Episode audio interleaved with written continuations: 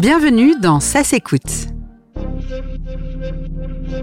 Chapitre 2 Comment Netflix s'est-il imposé face à ses concurrents? Pour cet épisode, consacré à la concurrence imparfaite, nous sommes en compagnie de Julien Pillot, économiste et spécialiste de l'économie industrielle et numérique. Et on va aborder ensemble le marché très particulier des plateformes de streaming vidéo, actuellement dominées par Netflix.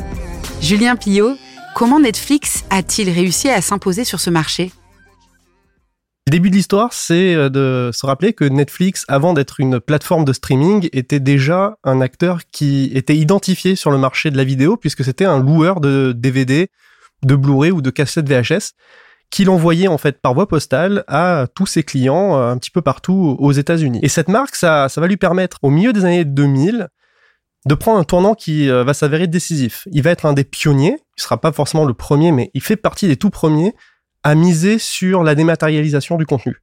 Netflix prend petit à petit ce virage et devient progressivement un acteur du streaming et un acteur de plus en plus euh, important et, dominant parce que ce qu'a réussi à faire Netflix nettement mieux que tous ses, ses, autres concurrents et, les autres jeunes pousses qui ont voulu se lancer nativement sur ce marché-là, c'est développer des avantages concurrentiels qui sont très forts notamment deux d'entre eux. La technologie d'une part, puis le second c'était le prix. Netflix a été très agressif au niveau du prix. Ils se sont lancés à des niveaux d'abonnement mensuels aux alentours de, de 7 dollars. 7 dollars c'est très peu par rapport au contenu que propose Netflix. Et ce qui a permis en fait à, Netflix non seulement de se créer sa propre clientèle autour de sa plateforme de streaming, mais aussi de créer des barrières à l'entrée tarifaires pour d'éventuels concurrents, et également de trouver des clients qui étaient déjà abonnés à des chaînes du câble, qui pouvaient se permettre de mettre 7 euros par mois supplémentaires pour avoir en plus de leur chaîne câblée un abonnement à Netflix. Donc tout ça, c'est ce qu'a très bien su faire Netflix. Et puis, au fur et à mesure que Netflix a, opéré sur ce marché-là, ils ont eu des retours d'expérience. Ils se sont rendus compte de plusieurs choses. Ils se sont rendus compte que finalement, le, le cinéma, c'était pas ce qui poussait les gens à s'abonner et à rester sur Netflix. Au contraire des séries. Donc ils ont commencé à créer des séries à forte résonance culturelle. On parle de House of Cards, Orange is the New Black par exemple. Netflix est devenu progressivement une marque mondiale qui a négocié ses droits au niveau international pour pouvoir euh, très rapidement euh, se déployer au-delà des États-Unis. Netflix mène donc depuis 15 ans une stratégie très active pour s'imposer comme la principale plateforme de streaming de films et séries. Comment réagissent les éventuels concurrents de Netflix? Des concurrents à l'échelle de Netflix. Il va commencer à y en avoir.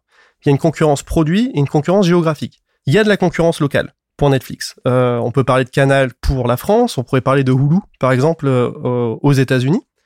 Mais c'est vrai que désormais, il y a aussi une concurrence internationale qui est en train de se dessiner. Euh, on peut parler d'Amazon, qui d'ailleurs vient d'acheter les droits d'exploitation internationaux de la licence au Seigneur des Anneaux pour 250 millions de dollars.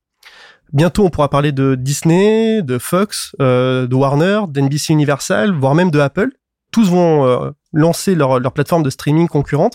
Donc là, on a vraiment une, une, concurrence sur le produit avec des acteurs qui ont une aura et une capacité financière à pouvoir très rapidement s'internationaliser. Seront-ils capables de se constituer un catalogue aussi attractif que celui de Netflix, avoir des coûts aussi euh, contraints que ceux de Netflix au niveau de, de l'opérationnel et finalement, seront-ils capables de challenger Netflix ou seront-ils juste des compléments de Netflix? Ça, c'est vraiment très important. Quelle sera la stratégie que va suivre le concurrent ou les concurrents de Netflix demain? On ne sait pas du tout encore si euh, ils envisagent d'être Netflix killer quelque part, donc euh, de cannibaliser, on va dire, la clientèle Netflix pour pouvoir euh, se l'approprier, ou s'ils vont avoir des, des positionnements qui seront nettement plus prudents et euh, des positionnements qui vont plutôt aller au niveau du contenu, mais aussi au niveau des tarifs proposés, comme un complément plutôt qu'un substitut à Netflix. Ces acteurs-là, notamment les studios hollywoodiens comme Disney, NBC, Universal, Warner, vont-ils se réserver des exclusivités? Vont-ils conserver jalousement les catalogues qui sont les leurs, que ce soit au niveau des séries ou au niveau des films, pour leur propre plateforme de streaming? Ou vont-ils rentrer dans des stratégies de coopétition en fait entre concurrence et collaboration avec Netflix et décider de néanmoins vendre tout ou partie, de continuer à vendre tout ou partie de leur euh, de leur contenu à Netflix. S'ils se réservent les exclusivités, ça renforce leur attractivité. Mais d'un autre côté, c'est un énorme manque à gagner parce que Netflix est prêt à payer quand même relativement fort pour l'acquisition de droits d'exploitation à la chaîne internationale. Donc tout ça est un savant calcul économique qui euh, va forcément avoir un impact sur l'intensité concurrentielle dans, le secteur.